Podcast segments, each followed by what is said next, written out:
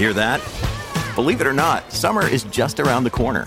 Luckily, Armorall, America's most trusted auto appearance brand, has what your car needs to get that perfect summer shine. Plus, now through May 31st, we'll give you $5 for every 20 you spend on Armorall products. That means car wash pods, protectant, tire shine, you name it. Find out how to get your $5 rebate at armorall.com. Armorall, less work, more clean. Terms apply. This episode is brought to you by Shopify. Forget the frustration of picking commerce platforms when you switch your business to Shopify, the global commerce platform that supercharges your selling wherever you sell. With Shopify, you'll harness the same intuitive features, trusted apps, and powerful analytics used by the world's leading brands. Sign up today for your $1 per month trial period at shopify.com slash tech, all lowercase. That's shopify.com slash tech. Piri Reis fue un geógrafo y almirante turco del siglo XVI en cuyas manos cayeron antiguos mapas copiados, según la persona de quien los obtuvo, de una carta geográfica realizada en la época prehelénica. Dicha carta, a su vez, provenía de un original supuestamente trazado en los primeros tiempos del imperio egipcio. Después que el almirante turco falleció, aquellos mapas fueron a parar al famoso Museo Topkapi, y de allí fueron sustraídos a comienzos del siglo XX por un oficial de la Armada turca quien los ofreció en venta a la Biblioteca del Congreso en Washington. Allí, y antes de comprarlos, solicitaron al experto cartógrafo Arlington Mallory que los evaluara, y éste, a su vez, consultó con Michael Walters de la sección hidrográfica en el Buró de Pesas y Medidas y para sorpresa de ambos, terminaron descubriendo algo insólito.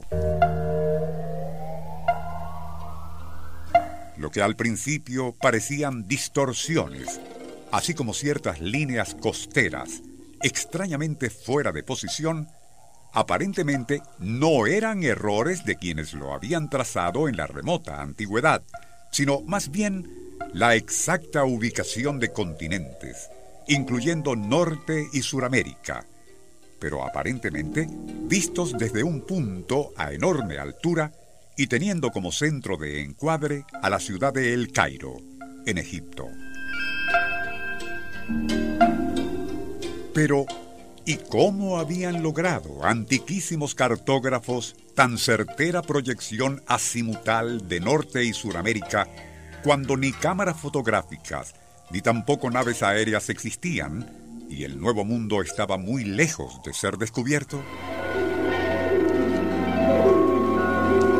Nuestro insólito universo.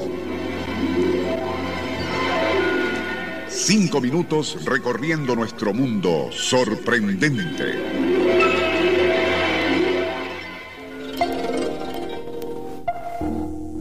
El planteamiento era enigmático y fascinante la documentación impecable y las fuentes dignas del mayor crédito. Todo parecía indicar que alguien, en algún tipo de nave estratosférica, capaz de mantenerse estacionaria a gran altura y equipada con eficientes cámaras azimutales, parecía haber fotografiado a nuestro planeta en una época tan remota que se remontaba a mucho antes del primer imperio egipcio.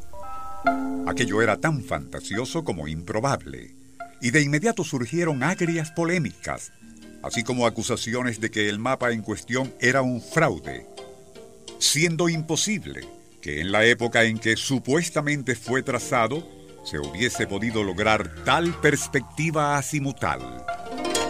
A comienzos de la década de los años 60, siglo XX, Pauls y Vergier comentaron en su famoso libro Retorno de los Brujos que posiblemente había sido producto de una muy avanzada raza de exploradores galácticos.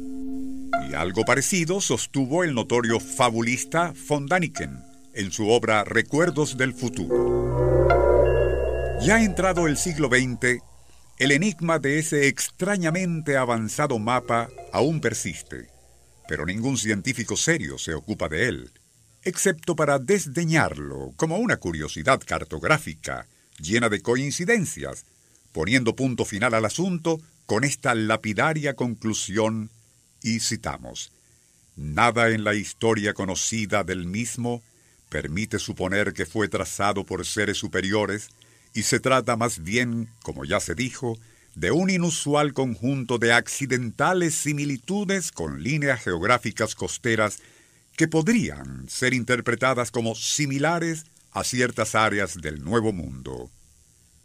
Planteamiento que, lejos de aclarar, más bien confunde, dando pie a todo tipo de fantasiosas hipótesis, que tarde o temprano van a ser aprovechadas por algunos de esos canales televisivos por cable o satelitales que en forma constante se dedican a explotar muy hábilmente, por cierto, la credulidad de quienes disfrutan de las muy dudosas mercancías especulativas que incesantemente ofrecen para obtener sintonía.